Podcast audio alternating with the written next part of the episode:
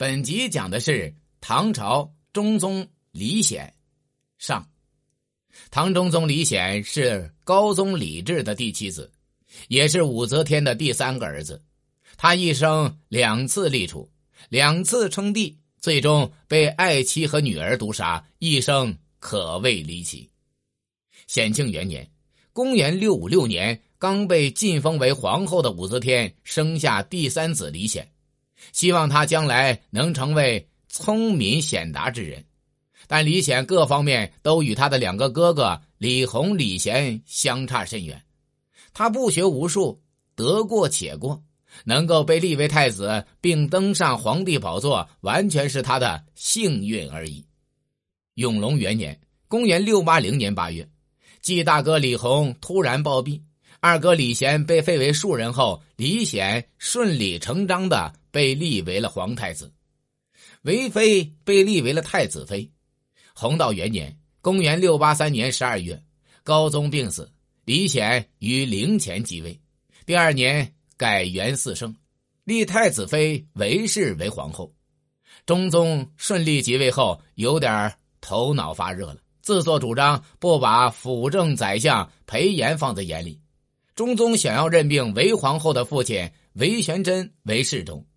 韦玄真前不久才由七八品的周参军升为周刺史，现在又要升为侍中，升迁实在太快，而且无论从资历看还是从才能看，韦玄真都不合适，因此遭到宰相裴炎的强烈反对。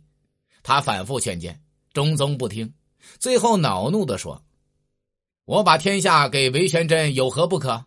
还会吝惜一个侍中的职位吗？”裴炎开始害怕了，就把此事禀告了实为太后的武则天。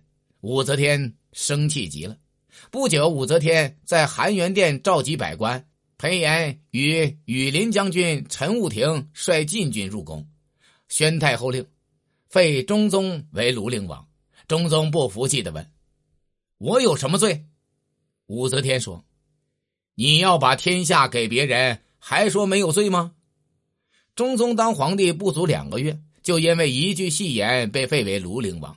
不久，他又被发配到房州，房州今湖北房县。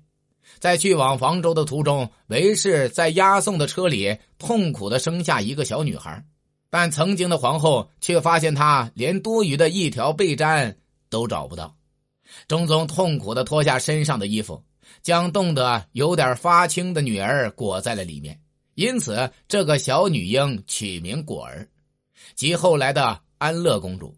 唐中宗他们一行刚到房州，又诏令转到军州，军州今湖北均县。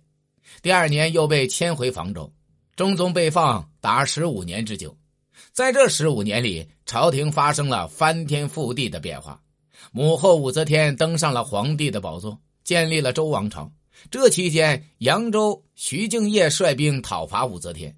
不久，宗室越王李真、琅琊王李冲等起兵，他们都打出了匡复李唐王室的旗号，支持中宗复位。这使中宗心里更加恐惧，他担心母后会不惜母子之情，派人杀了自己。中宗多年来一直惶惶不安，每听到母后派使者来探视，就皇害的想要自杀。韦氏在一旁劝导他说：“连死都不怕，还有什么好怕的呢？”就这样，中宗艰难的熬着。胜利元年（公元698年3月），李显忽然接到一道从母后那里发来的诏书，诏书宣称庐陵王有病，需来神都治疗，命其即刻启程。废帝中宗这次不知道是福是祸，但圣命难违，就即刻带着妻儿出发了。这道诏书结束了中宗十五年的流亡生活。到洛阳后不久，废帝中宗意外的再次被立为皇太子。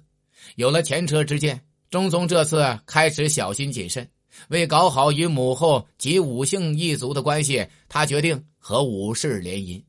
他把永泰公主嫁给魏王武承嗣的儿子武廷基，将安乐公主嫁给梁王武三思的儿子武重训。长安元年。公元七零一年九月，中宗的儿子李重瑞和永泰公主夫妇对武则天宠幸张易之、张昌宗兄弟不满，发牢骚，却让张氏兄弟报给了武则天。武则天遂下令让他们三人自杀。这件事情触动了中宗，韦后也因失去爱子悲痛不已。他们看清了张氏兄弟对他们一家构成了巨大的威胁，尽管力量不够，但他们不想坐以待毙。这时，弟弟项王李旦与妹妹太平公主由于共同的政治利益，也开始与中宗往来。一个除去二张兄弟，进而拥戴现任太子复位的计谋正在筹划之中。本集已经讲完，下集讲的是中宗李显下。